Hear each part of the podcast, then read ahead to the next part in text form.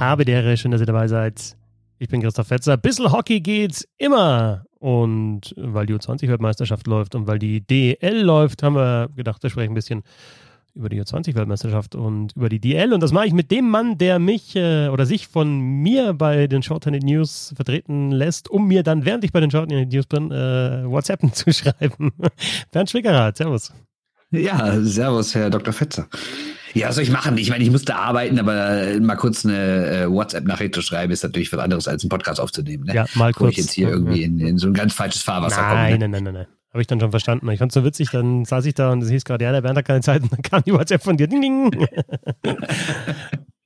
Wie geht's dir? Ich wollte Sie wissen auf ein Konzept bringen, ohne zu wissen, über was ihr redet.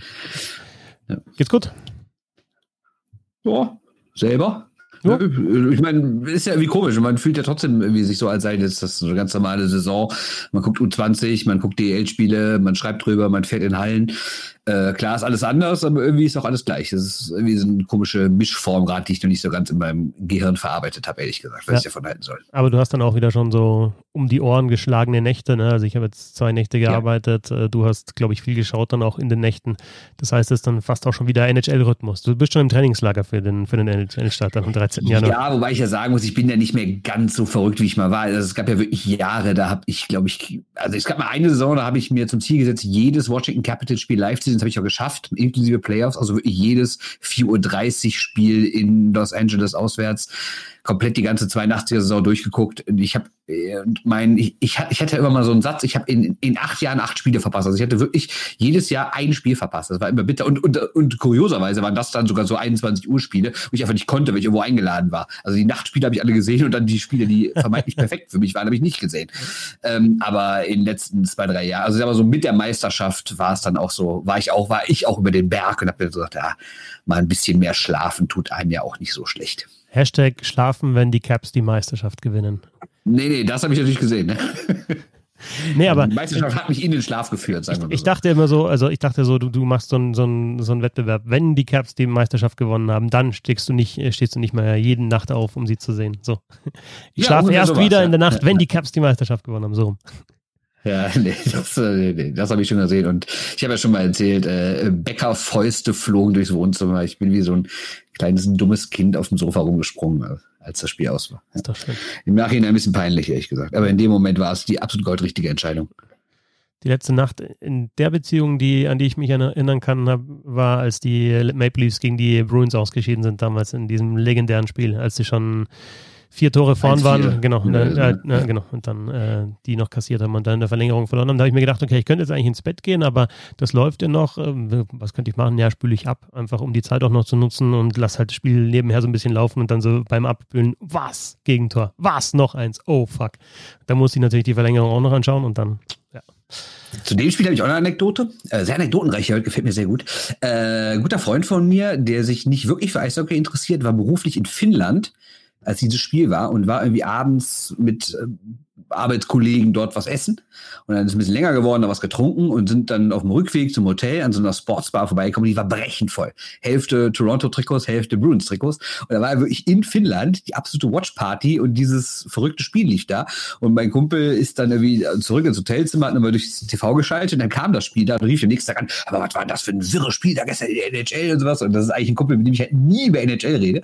Und da ich so, von erzählst du mir? Ja, ich bin doch in Finnland. Ich so, aha. Fand ich doch interessant, dass das irgendwie ein finnischen Sportsbars da nachts äh, die NHL-Party abgeht in Playoffs. Ich muss es tatsächlich, ich habe es so verdrängt. Äh, damals waren die vier Tore, waren drei Tore vorne, ne? Ja. Ich meine drei, ja. ja. Okay, ja. Muss ich nochmal nachschauen, weil ich habe es irgendwie verdrängt. Aber es war eine deutliche Führung. Pass auf, ich sag's genau. Ja. Sie waren ähm,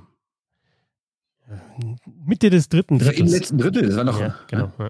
Okay, ähm, aber, aber es wird wieder Eishockey gespielt, ne? In der nächsten U20-Weltmeisterschaft ist, ist ein so unser Thema. Was, wie, wie, wie viel hast du schon gesehen und was sagst du bis jetzt zu dem Turnier? Also ich habe natürlich die deutschen Spiele gesehen, wobei das Slowakei-Spiel habe ich mir nicht äh, live gegeben. Tut mir leid, ich hätte dich gern gehört live, aber ähm, äh, das war mir echt zu spät. Äh, ich habe aber noch ein paar andere Spiele gesehen, unter anderem gestern Abend. Also wir nehmen ja heute am Mittwoch auf und äh, gestern Abend lief Amerika, also USA gegen Tschechien und das war Boah, ich habe es ja auch getwittert, dass die Amis mich schwer beeindrucken und zwar deutlich mehr beeindrucken als die Kanadier bisher. Die haben 7-0 gewonnen gegen Tschechien Und wir wissen ja, dass die Tschechen die, die Russen geschlagen haben. Das Spiel hatte ich auch gesehen. Und dann denke ich mir so, okay, das ist äh, mal wirklich eine Ansage. Und ich habe mich gerade eben noch mal extra mit ein bisschen mit den Amis beschäftigt, mit der Mannschaft. Und ja, ist ja wieder schon spektakulär, was diese was diese Umstellung des Jugendsystems da alles ausgemacht hat. Wir haben schon häufiger darüber gesprochen oder darüber geschrieben, was auch immer, aber ich habe extra gerade nachgezählt. Mehr als 15 Spieler aus dem aktuellen Kader haben dieses äh, US U18 äh, durchlaufen und Fast keiner davon spielt heute in der OHL. Die spielen fast alle in der College-Liga. Also früher hat man ja gesagt, die guten Amis mussten da wahrscheinlich, oder es gab nicht so viele und die Besten haben dann auch halt teilweise in Kanada ausgebildet worden. Jetzt sieht man wirklich, dass dieses Top-Team, was die US-Amerikaner da aufs Eis gestellt haben, fast komplett zu Hause ausgebildet wurde. Wer gefällt dir am besten? Travis Seagrass finde ich über, fand ich letztes Jahr schon überragend, weil es halt so ein Zocker ist. Ja. Aber jetzt halt nochmal mit einem Jahr mehr und halt noch mehr Qualität und dann schießt halt auch die Tore und, und, und es ist halt auch effizientes Zocken, sage ich jetzt mal, ist nicht nur schön, sondern ja. es kommt auch was raus. Äh, natürlich dann mit, mit Caulfield den Sniper vorne drin. Also es sind sicherlich ein paar Spieler, die man auch in der NHL äh, jetzt bald sehen wird. Den hätte ich jetzt genannt, Cole Caulfield. Also, also, mit dem habe ich mich vergangenes Jahr im Draft mal ein bisschen mehr beschäftigt, weil es ja so hieß, der ist so klein, der ist eigentlich ein super, ein super Torjäger, aber der ist so klein und könnte der überhaupt was machen? Ich meine, der Mann ist jetzt auch nicht ultra klein, der ist schon Boah, über 1,70. So 1,70 steht er bei mir, also das ist das ist wirklich sehr klein. Das ist schon klein, ja, aber der ist ja nicht 1,50, das meine ich damit. Ne? Ja, gut. Und, und dann hieß es so damals, der ist von seinen Anlagen, wie du sagst, so ein Sniper, eigentlich so eine überragendste Torjäger des ganzen Drafts vielleicht, aber Problem ist natürlich, der ist so klein. Wird den jemand nehmen? Vielleicht rutscht er total runter. Und da hat Montreal den ja geholt, ähm, was mich natürlich gefreut hat, weil ich ja so eine kleine Sympathie für Montreal habe. Und jetzt speziell auf ihn geachtet und ja, ähm, ist auch ganz nett dabei. Hat bisher erst ein Tor geschossen, aber ähm, ist, schon, ist schon echt ein guter Mann diesen eine, das eine Ding, hat er nicht sogar zwei in einem geschossen? Dieses Rückhandtor war doch, also wo ich mir denke, da schießen andere mit der Vorhand nicht so wie der mit der Rückhand den reingehauen hat ins Kreuzeck, wo er vom hinterm Tor nach vorne gefahren ist und dann mit der Rückhand den reingehauen hat. Ja, stimmt, der hat das ein Tor geschossen, hast recht. Oder ja. war das vielleicht das? Oder war das im Vorbereitungsspiel, war im Testspiel wahrscheinlich. So, ja. ja, kann auch sein. Also, ja, Sieger ist natürlich überragend mit zehn Punkten jetzt schon nach drei Spielen. Schon krass und lustig finde ich auch Bobby Orr-Brink. Also erstmal geil, dass die Eltern jemanden mit Vornamen Bobby Orr nennen und der wird dann auch noch Eishockey-Profi, also ist ja so am besten Weg dahin. Äh, und schießt natürlich gestern sein Tor und wird nach dem Tor auch noch umgecheckt, wie Bobby Orr liegt dann so quer in der Luft. Also besser geht's ja gar nicht. Schöne Geschichte. Du sagst, dass die stärker sind als die Kanadier. Findest du die besser? Glaubst du, dass die, dass die Favorit sind? Oder was sagst du bis jetzt? Wer, wer sticht da raus? Also, du hast ja in der einen Gruppe natürlich Kanada. Ich dachte eigentlich auch, dass die Russen stark sind. Haben aber jetzt schon verloren eben gegen die, äh, gegen die, Tschechen. gegen die Tschechen, genau. Ähm, ja, Ach, keine Ahnung, wer stärker ist. Man darf ja bei den Kanadiern auch äh, nicht vergessen, dass sie bisher jetzt noch nicht die aller äh, Gegner hatten. Ne? Ich meine, du hattest Deutschland, Slowakei und Schweiz, drei absolute Pflichtsiege für die Kanadier. Die haben sie eingefangen, haben sich sogar gegen die Slowakei relativ schwer getan. Wobei man sagen muss, die Slowaken haben auch wirklich leidenschaftlich, wie, man dann ja sagen muss, verteidigt. Also war wirklich stark. Aber, ähm, und das, äh, da stehe ich ja sehr drauf bei den nordamerikanischen, bei der nordamerikanischen Berichterstattung, die haben dann mal äh, so ein bisschen gezeigt, während des Slowakei-Spiels, in der zweiten, dritten Pause war das, hat Ray Ferraro mal analysiert, was die aktuell falsch machen in dem Spiel, was sie gegen Deutschland besser gemacht haben. Lag natürlich auch am Gegner, weil die Deutschen irgendwann gar nicht mehr mithalten konnte, kommen wir gleich noch drauf. Aber ähm, die haben gegen die Slowakei irgendwie ganz komisch vorgecheckt. Da ist immer nur ein Spieler rein und der hatte gar keinen Support, wie es so schön heißt. Und wenn der dann irgendwie zwar gecheckt hat, den, den, den Verteidiger mit Puck, hat der den Puck vielleicht noch schnell weitergespielt. Dann gab es aber keinen zweiten Kanadier, der irgendwie diesen Pass hätte abfangen können oder den, oder den Passempfänger attackieren könnte. Das heißt, dieser Vorcheck ist total ins Leere gelaufen. Das fand ich schon ein bisschen überraschend, dass die Kanadier da so schwach quasi in der gegnerischen Zone unterwegs sind. Die hatten, glaube ich, nach zwei Dritteln auch noch, noch nicht mal 20 Torschüsse. Das hatten sie, ja, in anderen Spielen haben die das nach fünf Minuten übertrieben gesagt. Ne? Ich finde es gut, dass du immer so Analyse-Elemente in diesen Podcast reinbringst. Das, das, fehlt sonst. Aber wenn du mit dabei bist, dann. dann Im Rahmen der Möglichkeiten, sag ich mal. Nee, aber äh, klar, beim Vorcheck. Ne? Also äh, zweiter, dritter Mann beim Vorcheck mindestens genauso wichtig wie der erste, weil der erste, dass der erste direkt die Scheibe gewinnt, ist sehr, sehr unwahrscheinlich. Ne? Ja. muss normalerweise der zweite, der halt dann irgendwie das nutzt, dass der erste den Verteidiger oder den aufbauenden Spieler unter Druck gesetzt hat. Genau. Aber trotzdem kann man uns seine Ursprungsfrage zu kommen. Man kann natürlich noch gar nicht sagen, wer jetzt stärker ist, weil die Amerikaner haben ja auch zum Beispiel gegen Russland verloren, ne? Und Kanada hat noch gar nicht verloren. Also deswegen kann man jetzt auch nicht sagen, dass die der Top-Favorit sind. Aber äh, ich finde, wenn wir bisher darüber gesprochen haben, redet halt alles immer über Kanada, über Russland und über die Amerikaner redet man irgendwie nie, weil die natürlich auch relativ selten Titel gewinnen bei internationalen Turnieren. Bei den Herren erst recht nicht. Bei der U20 haben sie ja in den letzten Jahren schon hin und wieder mal gewonnen. Aber mir kam die trotzdem halt ein bisschen kurz, deswegen dachte ich, können wir heute mal auch über die reden. Ich habe auch mal geguckt, die haben immerhin eins, zwei, drei, vier, fünf, sechs, sieben, acht, acht äh, Erstrunden-Picks im Kader. Ist ja auch nicht ganz so schlecht, ne? Nee. Also verglichen mit den Kanadiern wieder wenig, aber klar, ist halt dann auch die Frage.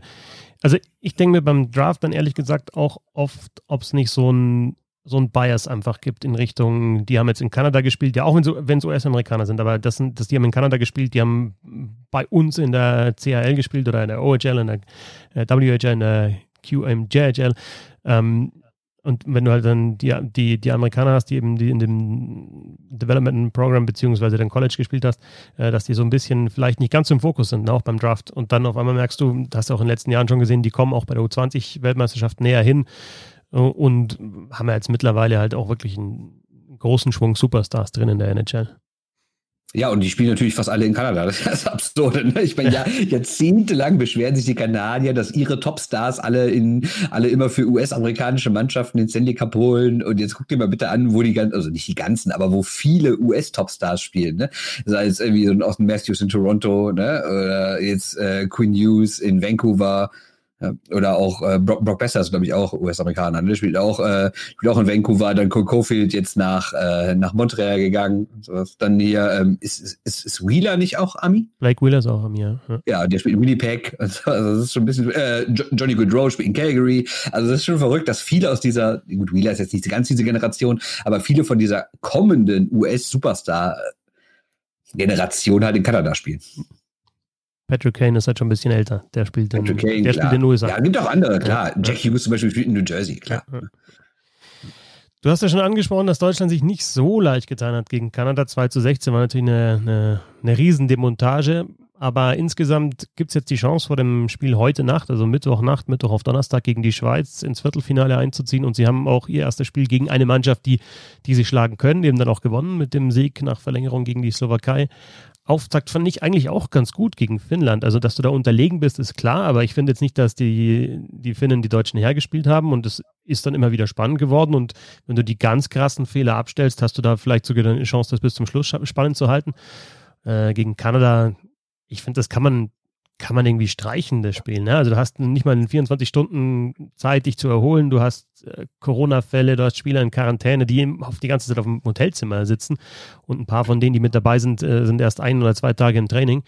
Und hast halt dann einfach die, die Besten der Welt gegen dich. Also ich habe es ja auch bei euch gesagt, wenn ihr schaut in den News, wann gab es das überhaupt schon mal in den letzten Jahren, dass Deutschland Best on Best gegen Kanada gespielt hat? Also es wird in der A-Nationalmannschaft auch bitter, wenn dann die allerbesten mit dabei sind.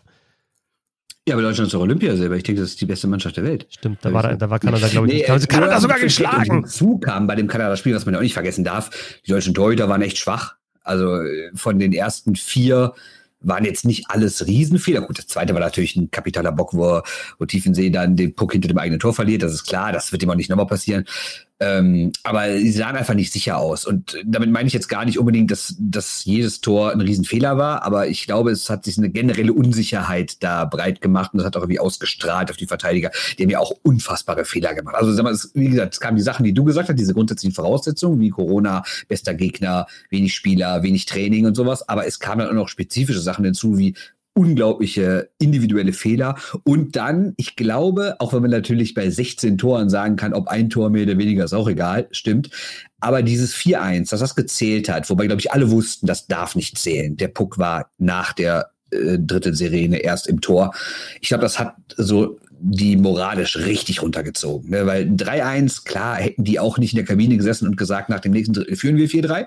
Aber ich glaube trotzdem, mit 3-1 in die Kabine zu gehen oder mit dem Gefühl, betrogen worden zu sein und es steht jetzt 4-1 in die Kabine zu gehen, ist nochmal ein Unterschied. Wobei sie es ja aufgelöst haben. Es war ja, das, das war einfach, es war kein Betrug. Also es war tatsächlich auf der Game Clock war ja tatsächlich noch 0,2 Sekunden. Nur die, die, die Uhr, die eingeblendet wurde, war ja nicht die Game Clock. Und deswegen hat es gepasst. Also im Nachhinein wurde es ja aufgelöst. Das ist, also TSN hatte einfach eine andere Uhr als die offizielle. Ja, aber ich habe so verstanden, dass die TSN-Uhr die richtige war im Nachhinein. Und dass die, die IHF-Uhr die falsche war. Also, also dass das Tor nicht hätte gegeben werden dürfen. So habe ich es verstanden. Okay, aber die, also die Schiedsrichter hatten keine andere Möglichkeit, oder? Die, also genau, die, genau, also, ja, genau. Also die Schiedsrichter ja, haben so gesehen nichts falsch gemacht, weil sie haben einfach eine falsche Uhr gesehen. Ja. Oder lass es jetzt auch die richtige gewesen sein, wie auch immer.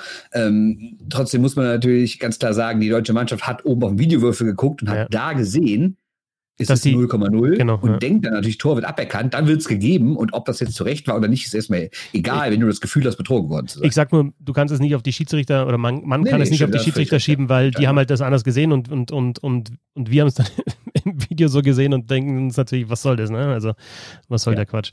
Ähm, genau, wobei man auch ansprechen muss, dass es halt auch bitter ist so ein, also du darfst halt dann so spät auch kein Gegentor mehr hergeben und auch da war das nicht optimal, ne? Also war dann auch die Scheibe frei und äh, Kanada war schneller und der und, und der Rebound war halt da. Also du hattest bei den ersten vier kann man tatsächlich bei jedem Tor sagen, okay, das hättest du so oder so verhindern können. Aber was ich halt, was man, finde ich, gut gesehen hat in dem Spiel, ist, dass einfach, ich glaube, also noch nie jemand von denen, vielleicht ein Stützle und ein Peterka, aber sonst nie jemand gegen, gegen Spieler mit, mit, mit nur annähernd dieser Klasse halt gespielt haben und du einfach auch weil du die Tor Torhüter angesprochen hast, wir haben ja auch schon geschrieben bei dem ersten Tor, ne, es kriegt dann das kurze Eck, da sagst du normalerweise, okay, da muss er zumachen, aber ich glaube einfach, wenn du zum ersten Mal so schnelle Schüsse überhaupt bekommst auf dein Tor, ja, dann musst du erstmal dein, als Torwart deinen dein Rhythmus auch umstellen und musst wieder, musst dich erstmal, musst dich damit zurechtzufinden, dass der Puck halt einfach, was ich, eine halbe Sekunde schneller da ist und du halt dann deinen dein Butterfly zuhaben musst oder zumachen musst oder was weiß ich. Und das kannst du einfach nicht simulieren, denke ich, sondern du musst es einfach sehen und das gleiche ist beim Vorcheck und wenn jemand eins gegen eins gegen dich geht, es geht einfach nochmal um, um die Hälfte oder, oder was ich, oder doppelt so schnell äh, als zum Beispiel in der DNL oder DL2 oder wo sie halt spielen. Ja, und dann kommt ja doch das hinzu, was wir schon gesagt haben, das ist ein kleines Eis, die Winkel sind anders für einen Torhüter, ist ja nicht so, als würde er sein Leben lang auf dem kleinen Eis stehen. Also es gibt schon viele Erklärungsmöglichkeiten, warum das in dem Spiel nicht lief. Gegen äh, die Slowakei war dann Bugel drin, der hat mir sehr gut gefallen. Der hat, finde ich, auch von Anfang an einfach Ruhe ausgestrahlt. Ne? Hat, wenn du gleich mal den ersten, klar, der Schuss kam da mit einer anderen Geschwindigkeit und es war halt vielleicht nicht so klare Chance wie von den Kanadiern oder von den Finnen, aber wenn du den ersten Mal sicher hältst, ja, und dann ganz ruhig aufstehst, diese klassische Torwart-Aktion, hast den sicher, lässt dir Zeit, nimmst den einen Fuß so hoch, gehst hoch, fährst wieder in dein Tor und denkt sich jeder, okay, safe, auf den können wir uns verlassen. Und das war der eine Punkt. Und zweitens war es ja immer noch dezimiertes Lineup, aber es war halt einfach ein anderer Gegner. Und da hat man schon gesehen, finde ich, dass, also jetzt mit, mit, mit Ausnahme der Top-Nationen, mit den anderen Nationen kann Deutschland da in der U20 mitspielen und teilweise halt auch, also ich finde, gegen die Slowakei haben sie größtenteils dominiert oder waren sie optisch überlegen, sagen wir so. Ja, aber das muss, finde ich, auch der Anspruch sein, wenn du halt, äh, wenn du halt irgendwie die Nummer drei Pick bei dir hast und wenn du generell sagst, es ist hier in letzter Zeit besser geworden und wir haben letztes Jahr die Klasse gehalten, haben die Tschechen geschlagen und auch klar, Bock und Seider und Reiche sind nicht dabei, aber dafür sind andere, so wie Elias hat einen Riesensprung gemacht, der ein super Turnier spielt bisher. Ähm, ja, dann finde ich, äh, darf es auch nicht mehr der Anspruch sein, zu sagen, wir hoffen, dass wir gegen die Slowakei nicht fünf Stück kriegen. Ne? Also, nee, aber das ist ja gerade so sagen, aktuell, aktuell, der Vergleich. Was ist nach den, äh, nach den Top 6? Ne? Also ist da, das ist dann normalerweise halt ein Riesencut, aber wer ist dann die 7 und die 8 und die 9 in der Welt? Und da ist Deutschland in der A-Nationalmannschaft in Konkurrenz mit eben unter anderem Slowakei und der Schweiz, also den beiden Mannschaften, die halt auch in der Gruppe ja. sind. Und äh, ja, das heißt, ungefähr auf Augen, Augenhöhe. Wenn du sie schlägst, ist das schon mal ein gutes Zeichen, wenn du sie unter 20 schlägst. Wenn du sie beim, bei der A-Nationalmannschaft, bei der AWM schlägst, natürlich auch ein gutes Zeichen. Aber um das geht es aktuell halt. Ähm, die anderen sind weg und die Slowakei war vor nicht allzu langer Zeit da mit dabei noch unter den Top-Nationen ne, und ist halt rausgefallen. Sie haben das für das Spiel mal rausgeschrieben, die waren ja sogar mal Weltmeister, ne? das ist jetzt zwar auch schon fast wieder 20 Jahre her, aber 2010 bei den Olympischen Spielen, als die Besten mit dabei waren, waren die Vierter und dann hast du halt so Spieler wie natürlich Chara, du hast einen Hossa, einen Gaborik, äh, weiter zurück noch Palfi, Stümpel und so weiter. Die hast du momentan auch nicht bei den Slowaken. Also wenn da Thomas Tatar, abgesehen jetzt von Chara, der vielleicht immer noch mal spielt, äh, noch mal ein Jahr dranhängt, aber dann hast du halt Tatar und dann, dann war es das so ungefähr schon. Oder ein Halak noch im Tor, aber es ist nicht mehr so, dass du fünf, sechs äh, Topstars hast aus der Slowakei in der Liga. Definitiv nicht. Also bei der WM 2019 habe ich auch mal länger mit slowakischen Journalisten darüber gesprochen, weil die hatten ja auch das, dieses entscheidende Spiel, weil für die das gegen Deutschland, wo Dreiseil da drei Sekunden Verschluss das entscheidende Tor macht und Deutschland deswegen schon im Viertelfinale war und die Olympia-Quali sicher hatte. Da waren die Slowaken ja schon draußen. Das war eine herbe Enttäuschung bei einer Heim-WM, wo man ja sich auch noch mehr oder weniger die Gruppen selber, also die Gruppe jetzt nicht, aber den Spielplan selber bastelt und sowas. Also das war schon echt komisch. Und dann ähm, habe ich ja mit einem slowakischen Kollegen gesprochen und ja, also ganz wusste er es auch nicht, aber man darf natürlich nicht vergessen, in dem Verband ist seit Jahren Chaos und das strahlt natürlich dann auch aus auf Jugendarbeit, auf die Vereine. Viele Vereine sind auch platt gegangen. Die Liga ist komisch. Manche Vereine, was wie Bratislava, spielte dann ursprünglich in der, in der KHL mit, dann jetzt in Österreich und sowas, so ein neues Team. Also das ist ja auch nicht so, als hätte es da so eine konsequente, konsistente Eishockey-Geschichte gegeben. Und was auch so eine Theorie war, die konnte man dann nicht ganz bestätigen, aber ich habe die Theorie mal so aufgestellt und die wurde zumindest von dem, von dem Kollegen, der sich wirklich gut auskennt, jetzt nicht komplett verneint. Habe ich gesagt, darf ja auch nicht vergessen, diese erste Supergeneration, die da Weltmeister geworden ist, sind alles noch Leute, die zu Zeiten der Tschechoslowakei noch ausgebildet wurden. Und dann haben die beiden Länder sich getrennt und dann ist, hat natürlich ein einzelnes kleines Land auch weniger Geld, vielleicht auch weniger Eliteförderung dafür. Und das macht sich natürlich dann auch äh, bemerkbar, dass du auf einmal alles selber ausbilden musst. Und da sind die Spieler vielleicht auch dann nicht so gut geworden, wie sie noch zu Zeiten der Tschechoslowakei waren. Ja, hm, absolut richtig standen sogar einmal noch bei der, weil ich geschaut habe, was haben die eigentlich für Medaillen schon geholt bei der U20-Weltmeisterschaft. Anfang der 90er sind die noch als Tschechien und Slowakei angetreten. Also da gab es das Land mhm. Tschechoslowakei schon gar nicht mehr gegeben, aber dann hießen die halt, die Mannschaft hieß noch Tschechien und Slowakei bei der U20-Weltmeisterschaft. Da haben die noch zusammengelegt, bevor sie sich dann eben auch äh, sportlich getrennt haben. Man ähm, darf ja nicht vergessen, es gab mal irgendwie diese ganz große Mannschaft der Tschechoslowakei irgendwann in den 60ern, 70ern, die, glaube ich, auch mal Weltmeister geworden ist. Da waren von den 20 Spielern im Kader irgendwie 15 Slowaken, also wenn man es nach heutigen Maßstäben rechnen würde. Ne? Also es ist jetzt nicht so, als wären die Tschechen immer gut und die Slowaken eher so das kleine Anhängsel gewesen, sondern es war teilweise sogar umgedreht. Ne? Und auch, und jetzt, nicht, dass ich mich jetzt völlig in Netz setze, aber ist nicht auch so ein Stan Mikita eigentlich Slowake gewesen? Ja, genau. Ja, also ja. Mikita und Stasny ja auch, also der ältere Stasny, ja. die sind ja beide, also Mikita ist mit ähm, sechs Jahren, glaube ich, sind die Eltern dann nach Ontario ausgewandert, ausgewandert mhm. aber der ist in, in, Slowak in der Slowakei geboren, genauso wie, ähm, wie Stasny, der ist in Bratislava geboren, ja. der ist dann in, den, in seinen 20ern, also 1980 ist der in die Slowakei. Das, also ich habe auch geschaut, wer hat eigentlich die meisten NHL-Spiele gemacht von den Slowaken vor mhm. dem Spiel und da standen halt Mikita und Stasny standen natürlich mit großem Abstand vorne, äh, oder ja. bei den Scorerpunkten standen die natürlich mit großem Abstand vorne, aber also das sind, die haben halt dann ja, top, zwei Flaggen äh, Kanadier ja, sind ja. dann im Endeffekt. Ja. Nee, genau, stimmt. Ja, das sind äh, auch gebürtige Slowaken beide. Ja, und Peter Bondra und da gab es ja auch viele Bondra, Leute. Ja, genau. Ähm, Demitra habe ich jetzt vorher noch vergessen. also da äh, schon viele gute gespielt. Heute Nacht jetzt gegen die Schweiz. Ähm, es reicht ein Punkt für Deutschland, um ins Viertelfinale einzuziehen. Du musst ja eben Vierter werden, natürlich, dann um ins Viertelfinale zu kommen. Und aktuell hat jetzt die Slowakei, die haben ja die Schweiz geschlagen im ersten Spiel, knapp mit 1-0. Hat die Slowakei jetzt eben vier Punkte. Deutschland hat durch den Sieg gegen die Slowakei zwei. Die Schweizer haben noch gar keinen Punkt, aber die Schweizer haben halt auch noch nicht gegen Deutschland gespielt. Das heißt, wenn Deutschland jetzt mehr Punkte holt als die Schweiz in dem Spiel, sprich nach 60 Minuten müsste es unentschieden stehen mindestens, dann ist Deutschland im Viertelfinale. Und die Chancen sind auf jeden Fall da. Also du kannst da Top 4 sein. Ein bisschen bitter natürlich, dass du das gegen die Slowakei nicht nach 60 Minuten gewonnen hast. Denn dann wäre der direkte Vergleich für Deutschland da. dann wären wir da schon jetzt vorbei in der Slowakei. Aber die Schweizer sind ähm, immer schwierig zu spielen bei einem Turnier auf jeden Fall. Aber sie haben jetzt nicht diese Top-Talente, die sie in den letzten Jahren oft dabei gehabt haben.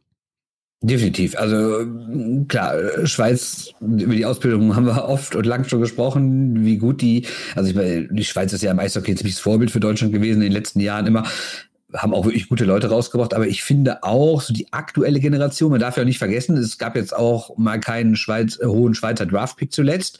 Ähm, da ist, glaube ich, viel Durchschnitt bei. Und Durchschnitt meine ich jetzt gar nicht abwerten, ne, weil Durchschnitt ist ja erstmal okay.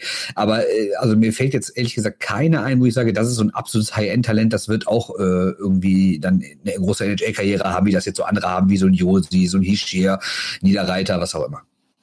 Also es war jetzt ein Jahrgang ohne einen einzigen genau. Draftpick, genau. Ja. Ähm, 2020, das war auch Großthema in der Schweiz, dass man jetzt eben die letzten Jahre dann doch immer mal wieder einen hatte, aber jetzt nicht mal keinen hohen, sondern halt einfach gar keinen in der ersten Runde. Und dann mhm. wird das natürlich auch gleich wieder diskutiert, äh, was das über das Nachwuchssystem ja. und so weiter aus, aussagt.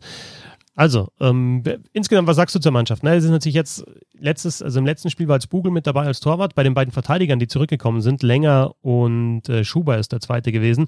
Die hätten spielen dürfen, also die waren aus Quarantäne entlassen, aber sie haben sich dazu entschieden, ja.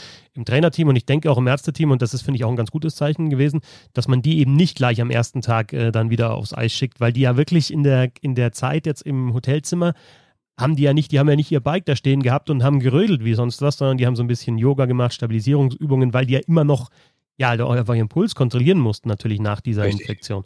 insofern kann man immer hinterfragen, ob das sinnvoll ist, dieses Turnier zu spielen und wie es gefährlich ist für die Spieler, die ja kurz nach so einer Infektion dann zurückgekommen sind. Aber ist das zumindest ein, ein kleines gutes Zeichen, finde ich, dass man die beiden Spieler, die beiden Verteidiger noch draußen gelassen hat jetzt gegen die Slowaken, obwohl es ein sehr wichtiges Spiel war. Ja, aber ich würde nicht obwohl, sondern weil sagen, ne? weil, Scherber, du kommst raus, du hast zehn Tage noch länger keinen Sport gemacht. Also noch, noch deutlich länger eigentlich. Die waren ja so zehn Tage in Quarantäne, also wegen ihrer Infektion. Die waren ja vorher auch noch, glaube ich, schon ähm, irgendwie nicht auf dem Eis. Und dann sollst du direkt in so ein Spiel, wo es um alles geht, wo du den Puls direkt wieder nach, nach wochenlang, wo der nur unten war, auf einmal 60 äh, Minuten voll hochjagen musst hm, hätte ich jetzt auch nicht so doll gefunden. Ich meine, jetzt sind da gestern am Dienstag nochmal fünf deutsche Spieler aus der Quarantäne entlassen worden. Warten wir mal ab, wer von denen heute spielt. Aber ich bin da auch ganz klar für Vorsicht. Und äh, ja, stell dir vor, du verlierst deswegen. Ja, dann verlierst du halt. Dann fliegst du halt raus. Ist schade für alle Beteiligten, aber ich glaube, wie mit der Gesundheit zu spaßen, wäre deutlich gefährlicher, als beim Turnier das Viertelfinale zu verpassen. Hast du das Video gesehen von Bogel auf dem Hotelzimmer? Dass sie dann teilweise Nein. auch über, über halt die, dann die Akademie und so weiter gepostet haben. Da gibt es ja dieses, dieses System, dieses virtuelle äh, System für die Goalies, wo die halt einfach halt tatsächlich halt so, so, wie, so wie so zwei Controller in der Hand haben und dann Ach, eben dann, und, und dann die Brille. Video, genau. aber grundsätzlich kenne ich das, ja. ja. Und, und dann halt da Schüsse parieren können. Also die stehen halt dann einfach da ohne Ausrüstung natürlich und reagieren halt dann zumindest, können zumindest die Reflexe so ein bisschen trainieren. Ja. Ja, ich habe es auch irgendwo mal gesehen, wie so ein, wie man das mit so einer, also ich nicht, weil ich keine besitze, aber für Leute, die haben eine Katze und die machen dann irgendwelche Scherze mit einer, mit einer Taschenlampe und sowas gibt es dann auch, ne? Also irgendwie so, quasi so, so, so Wände, wo dann so Punkte äh, erscheinen, da müssen die da ganz schnell draufkloppen, ne? um, um da so die, die Reaktion zu testen. Ja. Ich finde, die Mannschaft spielt bei dem Turnier also streichen wir das Kanada-Spiel, aber schon gegen Finnland ist es mir tatsächlich aufgefallen. Und ich meine, das waren die beiden Spiele, die ich kommentiert habe, Finnland gegen Slowak äh, Finnland und Slowakei, die waren aus meiner Sicht von Deutschland beide gut. Stützle sticht natürlich einfach absolut heraus. Unfassbar. Unfassbar. Also jetzt lese ich schon wieder, ja, jetzt bleib mal auf dem Boden und lass den Jungen sich erstmal entwickeln und die Erwartungen sind so hoch. Hey, ganz ehrlich, der hat letztes Jahr schon DL gespielt, war Rookie des Jahres, wird dann drei gedraftet. Ähm, also, ob ich dann nochmal einen Tweet äh, schreibe oder am, am, Mikro was sage oder sonst was, ist völlig egal. Der hat, hat doch jetzt schon Druck. Das weiß er doch auch, dass die Erwartungen riesengroß sind. Und man merkt auch, dass ihm das Bock macht und dass er auch zeigen will, was er kann. Also, wieder teilweise durchmarschiert. Also, dass er technisch gut ist, wissen wir. Ich finde aber trotzdem, wenn du auch beim Aufwärmen schaust, was der im Stickhandling macht, da ist nochmal was dazugekommen. Der, der wirkt irgendwie größer. Er ist auf jeden Fall breiter, er ist schneller und auch er ist ja, er war verletzt an der Hand. Also der hat ja, der, der kann ja gar nicht bei 100 Prozent sein aktuell. Ähm, und dann eben die, die, die Quarantäne und die Pause. Und trotzdem, also siehst du den halt einfach in jedem Wechsel, in jeder Sekunde in jedem Wechsel. Ja, genau so ist es. Also es gibt ja immer so Spieler, wenn die nicht am Eis sind, denkt man immer, ho ho hoffentlich kommt er gleich wieder. Also egal, welche Mannschaft man guckt. Also wenn ich zum Beispiel Edmonton gucke, dann freue ich mich immer, sobald McDavid aufs Eis geht, weil ich weiß, gleich passiert was. Und natürlich ist das jetzt ein sehr hoher Vergleich. Äh, und ich will damit auch nicht ansatzweise andeuten, dass Tim Stütze die Qualität von Conor McDavid hätte. Aber es ist zumindest ähnlich in meiner Denke, dass ich mich immer freue, wenn er am Eis ist. Weil da immer was passiert. Und man muss natürlich auch sagen, es passiert jetzt auch nicht immer was Gutes, weil wenn man ihm eine Sache vorwerfen muss, ich finde, er ist manchmal etwas eigensinnig. Ich weiß gar nicht, ob das, ob das wirklich Eigensinn ist im Sinne von, ich möchte den Puck nicht abgeben, weil ich Bock habe, mit ihm alleine zu spielen, oder es ist so ein bisschen das Gefühl, naja, wenn ich den Puck abgebe, wird es auch nicht besser. Ne? Also ich, würde da noch was Drittes er nennen. sich aber auch manchmal selbst in diese Situation, ja. dass er dann zweimal durch, durch, durch die Angriffszone rumkurft und dann ist wirklich keiner mehr frei. Und ich denke mir, Alter, hättest du mal zwei Sekunden vorher gepasst, wäre alles gut gewesen. Aber ich glaube, es ist noch was Drittes, dass er einfach zeigen will, dass er halt der Top-Draft-Pick ist und das C auf dem Trikot hat und einfach die Verantwortung auch übernehmen will, da der alles überragende Spieler zu sein. Und klar kannst du sagen, okay, vielleicht ab und zu dann noch einen Pass früher, aber dass er jetzt die Scheibe nicht hergeben will, weil er denkt, da passiert da nichts damit, das glaube ich nicht, weil Elias und Peterka in seiner Reihe, die Reihe ist einfach richtig gut und nicht nur ja. Peterka, der auch teilweise einfach selber antreiben kann, weil er, weil er einfach gut ist und weil er jetzt schon die zweite Saison bei den Senioren spielt. Auch der Elias gefällt mir so unglaublich gut. Der ist zwar klein, ne, also von der Körpergröße her, aber der spielt halt, als wäre er 10, 15 Zentimeter größer. Der geht auch vors ja. Tor. Der, jetzt gegen die Slowaken hat er dieses eine Ding abgefälscht, super. Der setzt nach. Der hat jetzt in jedem Tor, in jedem Spieler da getroffen von den drei Partien. Der spielt da nicht nur mit und, und hängt sich so ran an diese Reihe, sondern der, der, der, der gestaltet die Reihe mit, diese erste Reihe von Deutschland. Gut, ist natürlich auch der Center, ne? Aber, ähm, aber ich, also ich finde auch, ich finde extrem wendig. Äh, klar ist natürlich immer der Vorteil, wenn du klein bist, und dann heißt ja immer so schön tiefer Körperschwerpunkt. Hat der natürlich auch vielleicht einen Vorteil gegenüber so einem 1,95 Mann, der so ein bisschen behäbiger und steifer ist. Aber ich finde auch, also wenn in den letzten Jahren so gesagt wurde, ja, ja, jetzt kommt Seider, oder jetzt ist Seider da, bald kommt Schütze, aber danach wird es auch mal ein bisschen enger. Ja, auch Elias hat nicht die Qualität der beiden anderen, aber der hat definitiv Qualität, dieses Jahr komplett DL zu spielen und da auch eine ordentliche Rolle zu spielen. Also das ist zum Beispiel auch ein Mann, den würde ich nicht in die vierte Reihe setzen. Ist natürlich die Frage, ob Mannheim sich jedes Jahr erlauben kann, äh, einen jungen Spieler so, so viel prominente Eiszeit zu geben. Aber dann könnte man fast auch überlegen, wenn man, also bevor man dann den in der vierten Reihe lässt, würde ich echt sagen, weiß nicht, geh nach Nürnberg, geh nach Augsburg, geh zu irgendeinem Team, wo du irgendwie wirklich extrem gute Eiszeit bekommst. Das ja, wird nicht passieren, aber das fände ich gut. Naja, aber also im Endeffekt Special Teams, ne? Also dass die wird er wahrscheinlich in Mannheim da nicht spielen, aber ideal für die Ausbildung jetzt wäre natürlich in, in der DEL, wenn er auch in, in, allen Situationen auf dem Eis wäre oder zumindest genau. dann offensiv halt bei den Special Teams. Warum nicht wieder mit Smith und Hochtaler, wovor er halt äh, Stützle gespielt hat und dann den Elias damit zumindest mal ausprobieren auf dem Flügel. Ne? Also, also warum nicht? Also da haben, wir, da haben wir neben Stützle und Petaka auf jeden Fall ein paar Namen dabei, die, die schon was gezeigt haben bei diesem Turnier. Und man darf eines nicht vergessen, das ist ja nicht die beste deutsche U20. Du hast Seider vorher schon angesprochen, also Bock und äh, Schütz zum Beispiel, die dürfen ja nicht mehr spielen, die sind zu alt, aber Seider dürfte spielen. Ein Ancicka dürfte spielen, war ja eigentlich auch im Kader. Äh, du hättest noch ein Kinder. Also das, das wäre dann schon eine Mannschaft, die, die noch mehr zeigen könnte. Vor allem stell dir vor, da ist noch Seider im ersten Verteidiger bei paar meinetwegen Seider und Knipp, was das auch dann Knipp wiederbringt, dass der nochmal so einen stabilen Mann neben sich hat und Seider jetzt auch schon gewohnt ist, dass er mit, mit äh, Senioren spielt.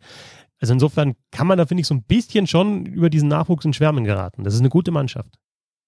Ja, aber dann muss man natürlich auch gucken, was fehlt den anderen Nationen alles. Ne? Also jetzt nicht jetzt vergleichbar Schweiz oder Slowakei, aber was fehlt den Kanadiern, was fehlt den Schweden, wo es ganz viele Corona-Fälle gab und sowas. Ne? Auch die Finnen haben ja nicht alles dabei und so. Also es ist dann klar, also ne, bei den Deutschen macht sich halt bemerkbar, wenn du halt weniger High-End-Talent hast, ist es natürlich umso schlimmer, wenn zwei, drei davon auch noch fehlen. Aber das ist natürlich jetzt kein reines deutsches Phänomen. Nein, aber ich würde ja auch den Vergleich mit diesen Top 6 nie machen. Ich vergleiche immer, also ich will immer wissen, eigentlich im Eishockey, wer ist denn auf Platz 7? Auch bei einer Weltmeisterschaft. Mhm. Und ich denke, ja. jetzt aktuell und bei diesen ganzen Prognosen vorher hieß es ja immer, auch Deutschland müsste eigentlich vor der Slowakei und vor der Schweiz bleiben. Da war noch gar nicht klar, dass Seider nicht spielt zum Beispiel. Und da dachte man noch, okay, da gibt es, also das ist einfach der beste Kader, den man schicken kann. Und da hieß es immer bei den Prognosen, auch von den Kollegen in Nordamerika, okay, Deutschland ist auf jeden Fall auf Platz 3 in der Gruppe. Das heißt, aktuell in diesem Jahrgang wäre Deutschland auf Platz 7 in der Welt. Und das ist das, was, ja. was positiv stimmen kann. So meinte ich es. Definitiv, ja, ja. Trotzdem gibt es aktuell ja Diskussionen, ob man nicht vielleicht das Format dieses Turniers ändern sollte, ähm, weil es halt dann krasse Ergebnisse einfach gibt. 16-2 zwischen Kanada und Deutschland, dann war es ja jetzt in der letzten Nacht 10-0 zwischen Kanada und der Schweiz. Und ja, werden Rufe laut, ob man nicht vielleicht äh, ja, da so zwei, drei Mannschaften rausschmeißen müsste, um das Niveau des ganzen Turniers zu heben, beziehungsweise um diese verrückten Ergebnisse nicht zu haben. Österreicher haben ja auch zwar sich reingehauen und gefeitet, aber halt einfach deutlich verloren. Ja, du sprichst das Richtige an, weil ich meine, wir hatten drei zweistellige Ergebnisse. Wir hatten jetzt schon sechs Spiele mit mindestens sechs Toren Abstand, also Spiele, die eigentlich völlig sinnlos sind. Und man darf ja auch wirklich die Frage stellen, weil das heißt ja als Gegenargument dann oft immer, ja, aber das ist trotzdem wichtig, dass diese Spieler sich auf diesem Niveau messen können. Trotzdem frage ich dich mal, äh, glaubst du, irgendein deutscher Spieler hat aus dem 2 zu 16 was gelernt? Irgendein Österreicher hat aus dem 0 zu 11 haben die, glaube ich, verloren gegen die Amerikaner. Meinst du, daraus kann man wirklich was lernen? Also ja, vielleicht im einzelnen Laufduell, im einzelnen Zweikampf, wenn du denkst, ah, da habe ich den Fehler gemacht, das mache ich künftig anders. Aber wenn du sowas von niedergeschlagen bist und irgendwann ab der 20. Minute auch gar keinen Bock mehr hast, weil du weißt, das wird ja alles nur noch schlimmer du hoffst einfach, dass die Uhr schneller läuft, aber wahrscheinlich läuft sie dann noch langsamer. Bringt dir das wirklich was? Ich glaube, wenn es so ein, zwei Spiele sind, dann bringt dir das nichts. Wenn du natürlich öfter diesen Vergleich hast, dann passt du, glaube ich, dein Level auch an. Ne? Also dann, dann, dann weißt du, okay, da muss ich noch, noch mehr tun und, und im, auch im Spiel kannst du dich da anpassen. Und insofern würde ich sagen, wenn du mehrere solche Spiele hast und regelmäßig solche Spiele hast, dann bringt das schon was. Und dann ist dann einfach die grundsätzliche Frage, ob man sagen will, okay, wir haben halt einfach die Top 6 und dann, gut, wird jetzt kein Sechser-Turnier machen, aber halt dann vielleicht acht statt äh, zehn Mannschaften bei der, bei der äh, Top Division haben in der U20, aber trotzdem, dann machst du ja den, dann bleiben die guten Nationen unter sich und du sagst, dann, dann ziehst du diesen Cut, den es gibt, noch viel deutlicher. Und dann hat die Frage, ob das insgesamt dann auch der, der Sportart nutzt, denn du hast ja dann, wenn das in das nächste Level geht, nämlich in, zur A-Nationalmannschaft, hast du den Cut ja eh schon hinter den Top 6 und wenn du sagst, die spielen in der U20, spielen die irgendwie un, unter unter sich und die anderen haben ja nie die Möglichkeit, mit, sich mit solch guten Spielern zu messen. Und dann hast du eine Weltmeisterschaft, dann wird es vielleicht da auch noch, du wirst ja auch nicht die Weltmeisterschaft dann auf acht Mannschaften verkleinern, oder? Gab es ja auch schon Diskussionen, nimmst du vielleicht in jeder Gruppe einen weg bei der A-Nationalmannschaft und halt dann zu, auf Kosten von Frankreich und Großbritannien und Italien und solchen Nationen. Aber ich fände es nicht schön auch für die Sportler, wenn du sagst, du, es gibt die Top 6, da gibt es nichts dran zu rütteln, lass mal so. Ne? Die Schweizer stoßen, stoßen immer wieder vor, aber wenn die Schweizer jetzt in der U20 nicht die Möglichkeit haben, sich ab und zu zumindest mit solchen Nationen zu, zu messen, vielleicht auch mal zu sehen, äh, auch zu Hause im Verband, was fehlt uns denn eigentlich noch? Das kann auch eine Signalwirkung sein, wenn du siehst, okay, du hast keine Chance, absolut überhaupt keine Chance gegen Kanada, USA, Russland und so weiter. Was müssen wir anders machen? Was, was können wir schaffen, um da noch näher hinzukommen? Die Finnen haben es doch auch geschafft. Solche Überlegungen. Ja, und ich finde genau den Ansatz, den du jetzt am Ende gesagt hast, auch den entscheidenden, weil ja, man kann natürlich drüber reden, so wie ihm auch meine etwas ketzerische Frage gerade war, was man aus dem 2016 lernt. Also man kann darüber reden, was bringt das der konkreten Generation der Mannschaft, die jetzt gerade vor Ort ist. Man kann aber auch irgendwie mal einen Schritt zurückgehen und sich das Gesamtbild angucken. So, was bringt denn überhaupt die komplette Teilnahme einem Land wie Deutschland? Gucken wir doch mal hin. Erstens, es bringt Medienaufmerksamkeit. Also ehrlich, wenn die deutsche Mannschaft nicht aufgestiegen wäre zur AWM, würde es wahrscheinlich in der Eishockey News eine kleine Meldung geben und vielleicht noch in der Regionalzeitung, weil vielleicht irgendein Spieler aus Heilbronn drei Tore gemacht hat, wird irgendeine Zeitung aus Heilbronn darüber berichten. Jetzt hast du Fernsehübertragung. Du hast in relativ großen Medien, also ich meine, ich habe in der FAZ irgendwie 100 Zeilen zu diesem Turnier geschrieben oder so. Das hätte es sonst auch nicht gegeben. Es wird andere Zeitungen geben, die größer darüber berichten. Also du hast erstmal die Medienaufmerksamkeit. Dann hast du Sponsorenaufmerksamkeit, weil wenn du die deutsche Mannschaft im Fernsehen hast, in den Medien hast, dann bist du attraktiver für Sponsoren, sei es der Verband, sei es einzelne Spieler, sei es generell die Sportart. Und ganz wichtig ist, was bedeutet dieses Turnier den Nachwuchsspielern? Stell dir vor, du bist jetzt 12, 13, 14 und du guckst jetzt dieses Spiel und siehst Tim Stütze, der ist ein großes Vorbild. Und wenn du ihn jetzt nicht gesehen hättest, gut, Stütze ist ja vielleicht auch ein Sonderbeispiel, weil man den auch in der Liga groß gesehen hat, aber andere Leute vielleicht aus deinem eigenen Verein, der da spielt und dann ist das, glaube ich, für dich eine Riesenmotivation, auch mal an diesem Turnier teilzunehmen. Weil ich, also ich glaube, die drei Sachen, fernab von der konkreten aktuellen Generation, sind total wichtig für kleinere Eishockeyländer, dass so ein Turnier halt auch wirklich was bringt. Ja, ich merke das ja auch, also allein schon wenn du halt ein DL-Spiel, also wenn ich jetzt kommentiere oder so, ne, und, und dann irgendwie, was weiß ich, dann schaue ich mir nochmal Highlights an und dann kann man Highlights auch nochmal posten. Und wenn ich das jetzt vergleiche mit U20, ja, das ist, aber es ist halt trotzdem Nationalmannschaft und hat halt einfach einen viel, viel größeren Aufmerksamkeitsgrad äh, als eben ein DL-Spiel, das alle paar Tage stattfindet. Also Nationalmannschaft ist einfach nochmal was komplett anderes. Und die Aufmerksamkeit für die Sportart die ist ja auch wiederum wichtig für die, die die Sportart richtig gut betreiben. Also klar kannst du jetzt wieder diskutieren, es geht jetzt da eher bei Kanada eher um Verband, geht es jetzt da über die Fernsehanstalten, geht es jetzt über die NHL. Aber wenn die NHL immer sagt, ja, wir wollen neue Märkte auch ähm, erschließen, wir wollen auch nach Europa noch mehr expandieren und auch das Interesse für die Liga in, in Europa noch stärken, ja, wie kannst du es denn machen, indem du jetzt zum also Beispiel einfach... Mit einer richtig geilen Homepage auf Deutsch. ne? NHL.de ist meine absolute Lieblingsseite, aber das ist ein anderes Thema. Ja, weil wenn du hast jetzt die Aufmerksamkeit für die, äh, für, für die Sportart, ja, und vielleicht fängt sich jetzt auch gerade jemand, der überhaupt gar nicht spielen muss unbedingt, aber halt ein Jüngerer, der, der gar nicht den Anspruch hat, Profi zu werden, aber sagt, boah, jetzt sehe ich den und den und den. Und wo sehe ich die denn in zwei, drei Jahren? Die, ja, die sehe ich in der NHL. Und, und interessiert sich dann noch mehr für die Sportart und auch für die, für die Liga. Völlig richtig. Ähm, trotzdem äh, ist die Kritik, dass es zu viele hohe Siege gibt, natürlich nicht falsch. Jetzt kann man natürlich bei dem 16-2 von Kanada gegen Deutschland, die Gründe haben wir eben schon aufgezählt, das wäre in einem ganz normalen Turnier mit Top-Besetzung der deutschen Mannschaft vielleicht auch nicht passiert. Trotzdem ein 10-0 ist immer drin, dass die Österreicher mal elf kriegen, dass äh, ja, das wie weiß nicht, selbst die Tschechen mal sieben Stück von den Amerikanern kriegen, ist halt drin. Deshalb ist natürlich trotzdem die Frage, muss man irgendwie was am Format ändern? Und wenn man nicht ändern will, dass äh, nicht an der Anzahl der Teilnehmer ändern will, muss man vielleicht die Gruppen ändern. Und da könnte man es so machen, wie es bei der Frauenweltmeisterschaft ja, ist. Wahnsinn, Frauen wir haben uns nicht abgesprochen, aber genau jetzt wollte ich nochmal nachschauen, wie eigentlich da das Format genau ist, weil genau das habe ich mir okay, auch überlegt. Ich kann dir sagen, ich ja, kann dir sagen, wie das Format ist. Du spielst, die sechs Top-Teams spielen in ihrer Gruppe und die sind alle automatisch für das Viertelfinale qualifiziert, spielen also nur noch die, die Reihenfolge aus und dann die Paarung aus. Und in der unteren Gruppe spielen sechs Teams, die Top 2 halt die üblichen, äh, die übrigen Viertelfinalteams aus. Das heißt, du hast in beiden Gruppen relativ enge Spiele, man muss natürlich in der oberen Gruppe sagen, geht's für viele um nichts, weil, also sag mal, klar ist es für, für Kanada vielleicht nicht schlecht, Erster oder Zweiter zu werden, aber wenn du irgendwie schon zwei Spiele verloren hast, ist es irgendwie auch egal, ob du Dritter, Vierter, Fünfter oder Sechster wirst. Ne? Ähm, deswegen, okay, ist nicht ganz egal, weil wenn du Sechster wirst, wird's ja wiederum, äh, wenn ich mich jetzt nicht alles täuscht, gegen den Dritten spielen.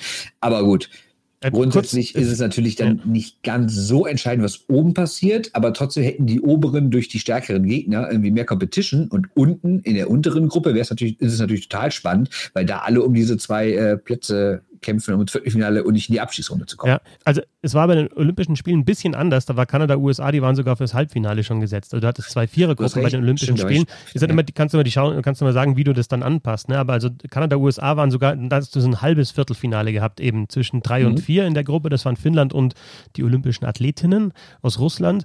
Und dann hattest du die andere Gruppe mit Schweiz, Schweden, Japan und Korea. Und ähm, Schweiz und Schweden waren halt da auf eins und zwei. Die sind dann auch ins Viertelfinale gekommen. Finnland und Schweden olympische Athleten aus Russland und Schweiz haben dann eben die Gegner von Kanada und USA ausgespielt. Aber du könntest es anpassen und sagen, du hast ähm, eben, dann bräuchtest du ja ähm, eine Sechser, würdest du eine Sechsergruppe machen, eine Vierergruppe?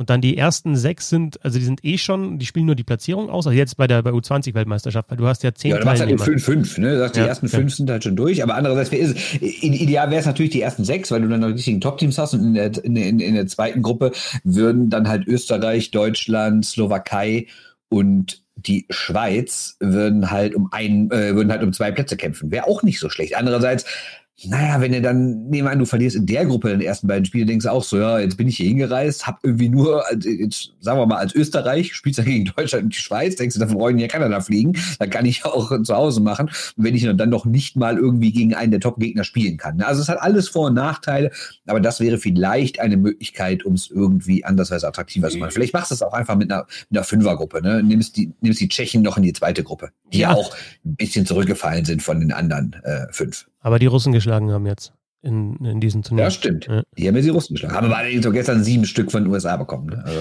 aber, also bleiben wir bei dem Format 6 plus 4, dann hast du immer noch, also zwei Viertelfinalplätze ausgespielt und die Chance auf einen der Großen zu, zu treffen. Und dann haben, hast du ja zwischen drei und vier normalerweise auch noch eine Abstiegsrunde. Also du hast dann trotzdem nochmal Spiele, die wirklich zählen. Also hast dann nochmal ein Best of Three ja normalerweise um, um die Relegation. Dieses Jahr gibt es das nicht, aber sonst wird es dann bei dem Modus so sein, dass drei und vier in der mhm. schwächeren Gruppe eben dann gegen den Abstieg spielen. Also wie machst du es, wenn du eine Sechstergruppe hast und eine Vierergruppe, wie machst du das mit den Spieltagen? Dann haben die einen ja fünf Spiele, die anderen nur drei. Oder spielst du zweimal gegeneinander? Ja, und dann haben die einen sechs, die anderen fünf. Ja, alles schwierig. Naja, ja, das, das, das, das fängt die eine Gruppe ein bisschen eher an. Größer machen mit zwölf Mannschaften, um richtig 6-6 zu haben, wäre wahrscheinlich auch sinnlos. Ich glaube, es wäre echt besser, du sagst äh, zwei Fünfergruppen und dann spielen halt Kanada, Finnland, USA, Schweden, Russland in der Topgruppe und Österreich, Schweiz, Deutschland, Slowakei und Tschechien in der anderen Gruppe. Du hast dann jetzt auch schon, hättest dann immer das Jahr davor immer auch den Ansporn für die fünf beste Nation eben ja. ähm, richtig Gas zu geben, äh, die sechsbeste Nation richtig Gas zu geben, weil du halt eigentlich auch nicht in der schwächeren Gruppe sein willst, weil du dann im Viertelfinale zum ersten Mal einen richtig starken Gegner bekommst, was ja auch und nicht. theoretisch auch rausfliegen kannst. Und theoretisch ja. rausfliegen kannst, wobei das unwahrscheinlich genau. ist. Okay. Ich meine, das könnte natürlich auch passieren. Jetzt stell dir mal vor, die Russen ähm, werden nur Dritter in ihrer Gruppe, wie sie aktuell sind, spielen dann gegen den zweiten Finnland und kriegen dann auf einmal irgendwie sechs Stück. Kann ja immer an so einem Tag mal passieren. Und dann wird das irgendwie nach Torverhältnis im Viertelfinale gerechnet, aber sind die Russen Sechster und müssten im nächsten Jahr in diese, in Anführungszeichen, B-Gruppe. Ne? Also, ja, stimmt. Also ich finde das Format, glaube ich, gar nicht schlecht. Ja, und, und, und du gibst trotzdem halt den, den kleineren Nationen, den kleineren Eishockey-Nationen die Möglichkeit, dieses Turnier äh, zu spielen. Denn auch das ist ja so ein Punkt. Überleg mal, du, du fliegst da mit 16 teilweise, also die Slowaken, Slowaken hatten ja drei 16-Jährige drin, du fliegst da mit 16, fliegst du nach, äh, nach Edmonton und spielst da so ein Turnier. Klar ist es jetzt wieder total äh, besonders mit, mit äh, keine Zuschauer, Quarantäne. Das ist auch so eine Frage, ob du das als 16-Jähriger über Weihnachten unbedingt haben musst. Aber sonst bei einem normalen U20-Turnier, du hast dann volles Stadion, hast Fernsehübertragung, hast also das von den Interviews her die Bilder, hey, das, das seht ihr beim Zuschauen natürlich, aber wenn du kommentierst auch, was du da für Zeitlupen bekommst, das ist so top produziert. Top, ja. tipptopp produziert. Da, da, da, kann keine A-Weltmeisterschaft dagegen anstinken. Also es ist Wahnsinn. Und, und da bist du dann dabei und wirst da wahrscheinlich auch dann die, die allein schon der, der, der, der, wie die Medien das äh, also die, die, die, die Pressearbeit organisiert ist, kriegst du jeden Tag mehrere E-Mails, wenn du auf dem Presseverteiler drauf bist. Es gibt eine WhatsApp-Gruppe, ähm, wo dann angekündigt wird, wer ist denn jetzt in den Zoom-Calls für die Interviews und so weiter. Also wirklich überragend organisiert und du kommst als 17-, 18-Jähriger und denkst dir, okay, ey, jetzt habe ich nochmal einen Ansporn, mehr Profi zu werden, weil das ist eigentlich mein Ziel, das will ich eigentlich regelmäßig haben. Ob ich jetzt in der NHL spiele oder nicht, egal, aber halt einfach das professionelle Eishockey, auch mit dem professionellen Außenrum. Und vor allen Dingen das andere Argument, was man natürlich gegen diese äh, Top- und Nicht-Top-Gruppe äh, heranführen könnte, wäre ja, ja, ist ja unfair, dann sind die Mannschaften ja bevorteilt automatisch im Viertelfinale. Ich meine, nenn mir ein Jahr, wo die nicht im Viertelfinale sind. Ne? Also wenn die auf die zwei Gruppen verteilt sind, dann ist auch klar, dass Kanada, Finnland und in der anderen Gruppe USA, Schweden, Russland, Tschechien vorne sind. So ist es jetzt auch. Ne? Das heißt, du würdest ja quasi keinen unzulässig irgendwie ein Viertelfinalticket schenken, sondern es sind die Teams, die eh Viertelfinaltickets bekommen. Ja, und sehe es nochmal andersrum äh, aus Sicht der Österreicher, die halt einfach dieses Jahr das Pech gehabt haben, dass sie nur vier richtig gute drin haben, ja, die, die hätten sonst Wie bei dem anderen, Jahr, ja. ja. genau, die hätten sonst bei dem anderen Modus halt wirklich äh, dann auch zwei, äh, jetzt in dem Fall drei Spiele, äh, wo, wo, sie mithalten können, ja, und das wäre dann noch besser, weil dich eben dann, weil du dich dann nicht nur mit, weil du dich dann nicht nur mit, mit, mit Top-Nationen eben misst, potenziell im Viertelfinale, sondern halt auch nochmal mit dem, mit dem Jahrgang ähm, von Nationen, bei denen du halt ungefähr sagen kannst, du bist auf Augenhöhe. Genau. Also ich meine, klar können die Österreicher jetzt haushoch gegen Tschechien gewinnen und dann wären sie theoretisch dabei. Es ist ja auch gar nicht komplett ausgeschlossen, aber du hast grundsätzlich recht. Eigentlich ging es für Österreich bei dem Turnier von Anfang an um nichts. Es war so ähnlich wie Deutschland letztes Jahr, wobei man von Deutschland ja noch sagen konnte, gut, die mussten dann immerhin gegen Kasachstan noch den Klassenerhalt schaffen. Das fällt dieses Jahr natürlich aus. Das heißt, eigentlich sind die Österreicher dahin geflogen, um zu sagen, ja, schießen wir die Hütte voll, fliegen wir wieder nach Hause. Die haben jetzt drei Spiele, eins, 22 Tore. Ne? Also natürlich auch bitter. Also ich bin ja auf der Seite auch Signalwirkung. Ne? Ich glaube auch für den, für den eigenen Verband und vielleicht auch für die Liga zu sehen, hey, das sind echt ein paar Jungs, die sind ganz gute Typen und die können Eishockey spielen. Und vielleicht können wir die auch selber brauchen, dann, wenn sie wieder da sind aus Edmonton. Ja, also ich bin auf jeden Fall dafür, das bei zehn Teams zu belassen, aber ich wäre, glaube ich, dafür, zumindest mal zu versuchen, mit einer Top-Gruppe mit fünf Teams, einer Nicht-Top-Gruppe mit den anderen fünf Teams. Sehr guter Vorschlag. Vielen Dank. Schauen wir noch ein bisschen in die DEL, oder? Die läuft ja auch und äh, du kannst sogar, ja, du kannst sogar berichten, wie es im Stadion ist. Bei mir ist tatsächlich erster Stadioneinsatz am 10. Januar. Ich war einmal äh, beim Magenta Sport Cup in Schwenningen, ähm, wobei man da auch nicht direkt im Stadion ist, sondern in so einer Kabine. Also ich bin jetzt seit, äh, seit es keine Zuschauer gibt, noch nie im Stadion äh, direkt gewesen, habe da noch nicht gesessen. Du kannst es sagen, wie es ist und ja, was du zu den bisherigen Spielen sagst, die du gesehen hast. Ja, ich war natürlich bei allen DEG-Spielen bisher und ähm, war ja auch schon beim Deutschland Cup. Also ich habe ja schon ein paar Geisterspiele in der Halle gesehen. Ich habe es letztens schon mal gesagt. Es ist halt ja, es ist halt schon komisch, ne? Also es ist, ich, ich finde, es ist ja gar nicht nur komisch in der Halle, sondern normalerweise kennt man das ja, wenn man zu einem Stadion hinfährt, man sieht die Fans schon in den Kneipen, irgendwie aus Bussen aussteigen, aus Bahnen, die gehen dahin, dann gibt's irgendwie draußen einen Grillstand, wo sie stehen oder gewisse Feriengruppen haben feste Rituale, treffen sich immer um so und so viel Uhr da und da und sowas. Und du fährst da hin und es ist eigentlich so, als wäre gar kein Spieltag, weil du siehst keine Fans, du siehst keine Autos, es ist kein Stau, es ist keine Polizei, es ist gar nichts, keine Ordner, nichts. Du fährst einfach auf den Parkplatz, gehst in die Halle, sitzt ja hin. Ein bisschen wie, als würdest du ein Training besuchen. Äh, ja, ich, ich finde, das merkt man auch an den Spielen. Ähm, ja, klar sagen alle, nee, wenn einmal das Spiel läuft, ist die Intensität da. Ich finde, sie, sie, ist überhaupt nicht da. Ich finde, wo du es ganz krass dann merkst, finde ich das Torjubel. Ist dir jetzt mal aufgefallen, dass keiner jubelt so richtig? Ja, also klar, ich habe es ganz speziell war es auch bei äh, war es auch bei ähm, München gegen Nürnberg, was ich jetzt auch gesehen habe, lag natürlich auch daran, dass München so hoch so überlegen war und dass es jetzt kein kein kein Tor, so eine richtige Befreiung dargestellt hat für die Münchner. Aber äh, nennen wir mal bitte ein Tor, was bisher so richtig emotional gefeiert wurde. Ja, also wenn wenn wenn Iserlohn zum Beispiel trifft, die gehen schon ganz gut ab. Also wenn die kleineren finde ich treffen, dann dann wird da schon gefeiert. Aber es ist halt natürlich was anderes, wenn dann auch das Stadion explodiert und dann springst du, was weiß ich, gegen die Bande und dann äh, gehst du da noch mehr mit. Es ist immer dieses gegenseitig, das, es schaukelt sich ja gegenseitig einfach hoch. Die Zuschauer, die Spieler und die Spieler dann wieder die Zuschauer. Das ja. fehlt. Ja. Ja, aber grundsätzlich, ähm, ja, habe ich eben schon mal gesagt, das hat jetzt angefangen, ich bin in der Halle und es ist so, ja, schon komisch, aber so ein bisschen ist man dann ja trotzdem auch im Tunnel. Also gerade wenn man als Schreiber, ich meine, du ja sowieso, der, der das ganze Spiel ja so ganz ganz, ganz konzentriert verfolgen muss, alles beschreiben muss, was am Eis passiert. Aber selbst bei, bei uns Schreibern und Schreiberinnen ist es ja so, irgendwann im letzten, spätestens so letzte Drittel bist du ja voll im Tunnel, weil du dann deinen Text schreiben musst, weil ähm, es ist ja nicht so, dass man sich das Spiel anguckt und danach schreibt, sondern man schreibt ja während des Spiels schon, weil man ja meistens mit Sirene den Text rausgeben muss, weil die Spiele also oft abends sind und irgendwann auch die Zeitungen gedruckt werden. Ähm, deshalb fällt einem das im letzten Drittel gar nicht mehr so auf, aber im ersten fällt es einem auf, weil da ist ja meistens die Stimmung auch noch gut, da sind beide Fangruppen auch noch laut, gerade wenn es 0-0 oder 1-1 und 1-0 steht oder so, ist immer meistens so die beste Stimmung, bis auf dann die letzten Minuten. Aber das ist natürlich dann immer so überhaupt nicht, aber es, es, es, es pusht sich ja auch so hoch, ne? Irgendwie spezielles, spezielle Einlaufritual, irgendein Vereinssong, die Wunderkerzen, die Aufstellung und das ist ja alles, das wird ja immer so gesteigert, gesteigert, gesteigert steigert, dann kommt das Bulli und dann geht's ab und die ersten fünf Minuten ist ja super Stimmung, egal wo. und das fehlt natürlich alles. Ne? Du hast überhaupt nicht diesen Steigerungsmoment, sondern du siehst die Spieler laufen sich warm, gehen in die Kabine, kommen raus, kurze Aufstellung, Bulli, los geht's. Wo, wobei diese Einlaufshow ja von vielen auch weiter durchgezogen wird, halt ohne ja, Zuschauer. Affig, ich, ja, aber ich, ich, ich fand es am Anfang auch affig, aber andererseits, wenn du dann nur einfach rauskommst ins leere Stadion, hast halt dann das. Darf der DL eigentlich? Ich weiß hm? nicht. Ich weiß gar nicht, ob man DL noch affig sagen darf. Ich weiß gar nicht. Ähm, und, und hast halt dann und, und, und, und hast halt dann gar nichts, kommst einfach nur raus und das könnte auch ein Training sein, dann, dann hast, bist du ja noch weniger im, im Spielmodus.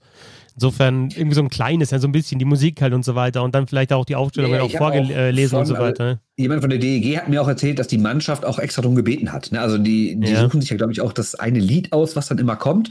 Und die haben auf jeden Fall darum gebeten, dass es eine Einlaufshow geben soll und auch laute Musik und sowas. Also die wollen schon das so nah wie möglich einer normalen Saison haben, um sich halt so in das Spiel rein zu pushen. Ne? Das ist ein expliziter Wunsch der Mannschaft. Was ich jetzt noch gar nicht glaube ich, also zumindest nicht bewusst gesehen habe, ist sowas, man könnte ja auch sowas machen, dass der Stadionsprecher halt die Mannschaft ähm, vorstellt und du da halt dann vom Band halt die, die Namen hast von den, äh, von den Fans, wie es normalerweise kommt. Ich glaube, sowas wird auch pushen. Also ist immer die Frage, wie affig ist sowas, aber irgendwie willst du doch auch zumindest ein klein bisschen Normalität oder du willst ja auch die, die, die Spieler damit pushen, damit sie sich so ein bisschen fühlen, als wäre das ein normales Spiel. Ja, aber wie machst du das denn mit, äh, mit Sommerzugängen, ja. von dem du noch gar keinen Ruf hast? Oder rufst dann bei seinem vorherigen Verein an, könnte aber kurz eine Audiodatei rüber schicken von Fritz Müller mit der Nummer 12, oder wie? Bei, bei, bei Krefeld hast du dann nach jedem, außer bei Schimanski hast du dann nach, nach jedem Stille. ja, also ist, ähm, sportlich ist die Analyse ja eigentlich ganz klar, ne? Die, die Südgruppe ist deutlich stärker als die. Nordgruppe, deutlich stärker. Das ist quasi wie, wie unser Konzept für die U20-WM muss man sagen. Ja, genau. Nee, aber das, äh, also da gibt es ja auch keinen Widerspruch. Ich glaube, das sehen alle so, dass die Südgruppe deutlich alle. besser ist als ja, die Nordgruppe. Das ist, ja, ist ja gar nicht derselbe Sport, das ist ja wie NHL und DL normalerweise mittlerweile. Ne? Nee, aber bei allen blöden Scherzen, die ist halt wirklich stärker. Und äh, wobei ich auch sagen muss, äh, Berlin und Köln machen jetzt nicht den allerschlechtesten Eindruck. Nein. Das sind jetzt keine Mannschaft, würde ich sagen, ja, ja, die kommen da irgendwie aus dem Norden raus und werden dann im, im Halbfinale von den Südteams verprügelt. Ne? Also so sehe ich das jetzt überhaupt nicht. Vor allem Niederberger wieder ultra heiß. Auch diesen Monster Safe jetzt gegen Krefeld da gemacht. Die Kölner sind stark, wenn man überlegt, wie wenig die trainiert haben, wie wenig die, die selten auf dem Eis waren, dass die nur zwei Testspiele hatten. Äh, die haben ja gegen Düsseldorf schon überrascht, wo Düsseldorf schon Wochen mehr dem Eis war, äh, haben dann noch einen Ausgleich geschafft, haben danach jetzt zwei Ausfeldspiele gewonnen. Jetzt natürlich auch nicht bei den absoluten Übergegnern.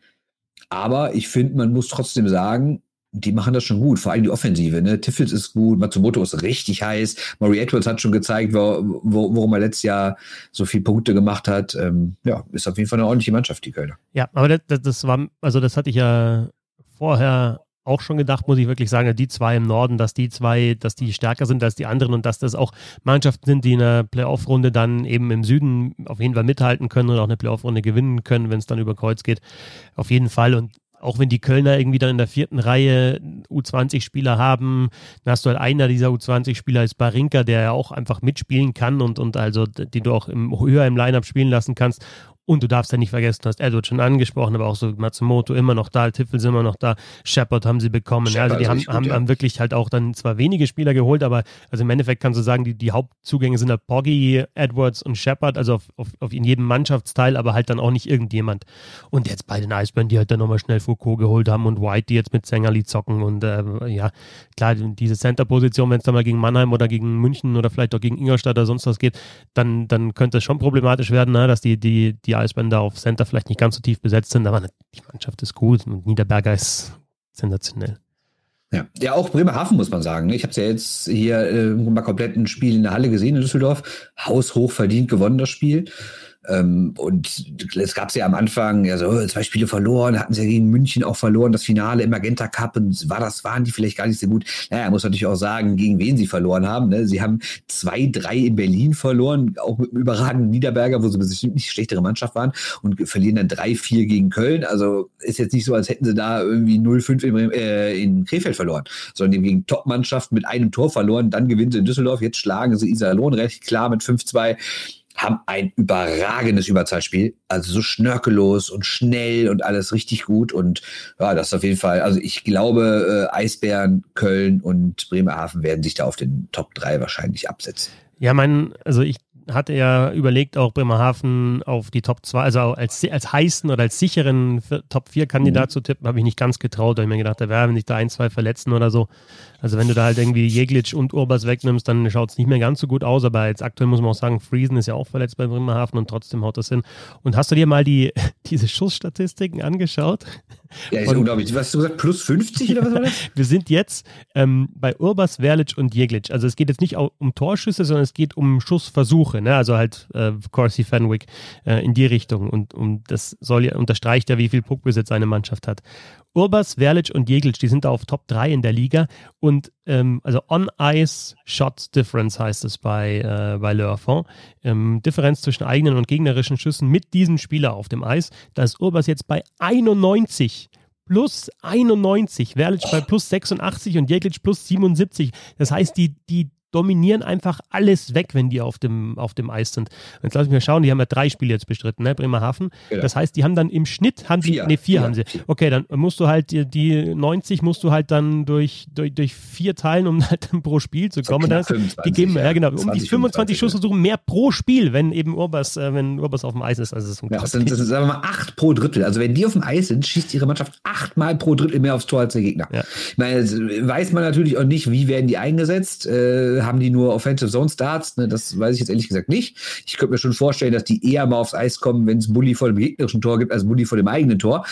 Trotzdem ist es natürlich eine herausragende Zahl einfach. Ne? Also, ja. also das zeigt, also die sind auch einfach dominant, die drei. Ne? Sobald die auf dem Eis sind, hat Bremerhaven relativ wenig im eigenen Drittel zu suchen. Ne? Die laufen eigentlich nur nach vorne. Schon krass. Also weiß man natürlich schon, wo sie die Bullies nehmen, ne? weil das hat ja Lörfer auch getrackt, dann kann ich dir sagen.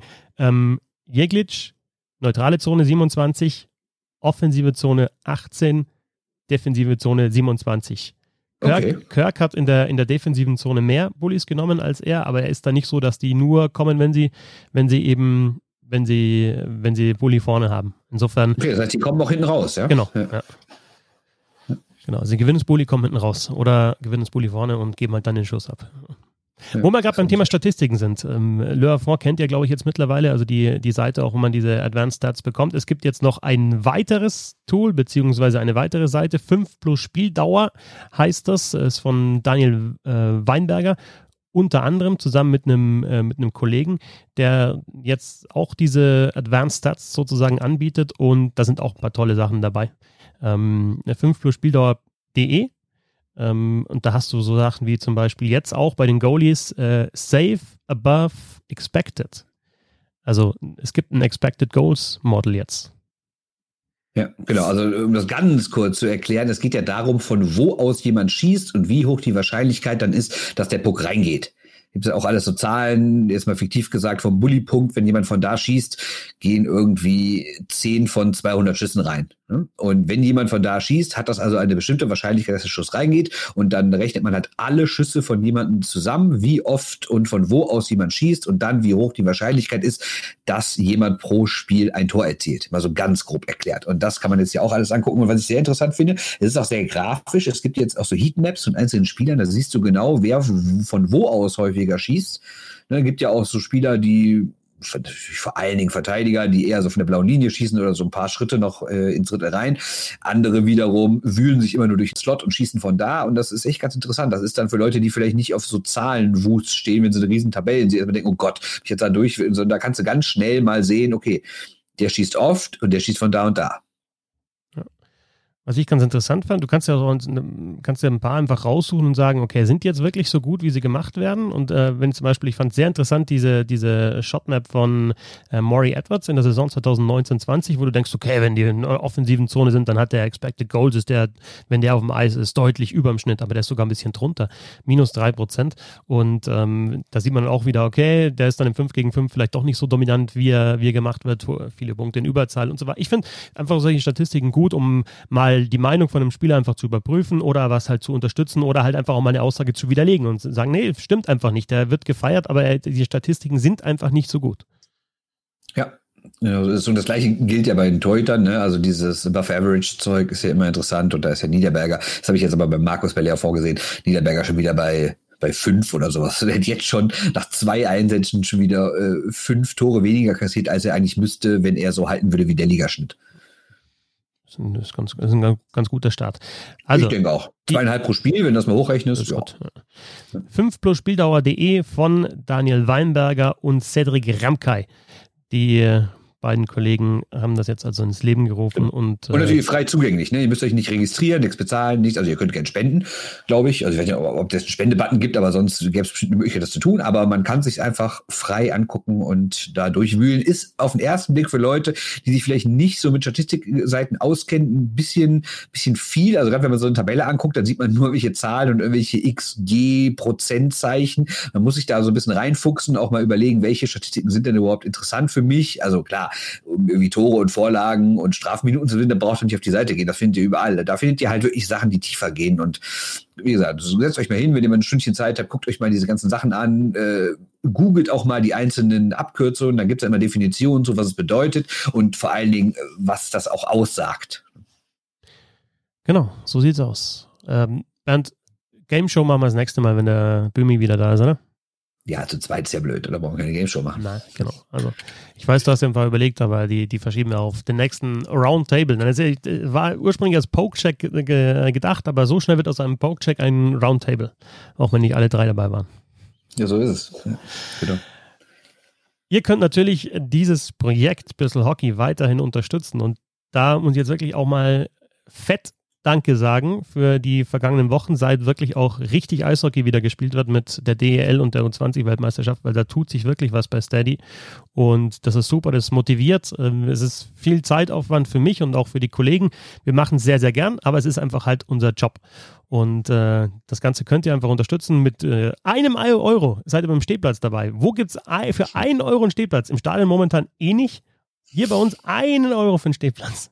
www.steady.de slash bisselhockey oder auch über paypal.me slash support bisselhockey oder ähm, in den Shownotes gibt es noch äh, die äh, Kontaktadresse bzw. die Kontonummer, um eine direkte Überweisung oder einen Dauerauftrag zu starten, wenn ihr das machen wollt.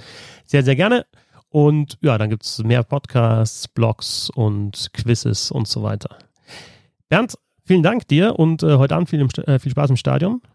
Dankeschön. Ich darf wieder in meine Lieblingsstadt.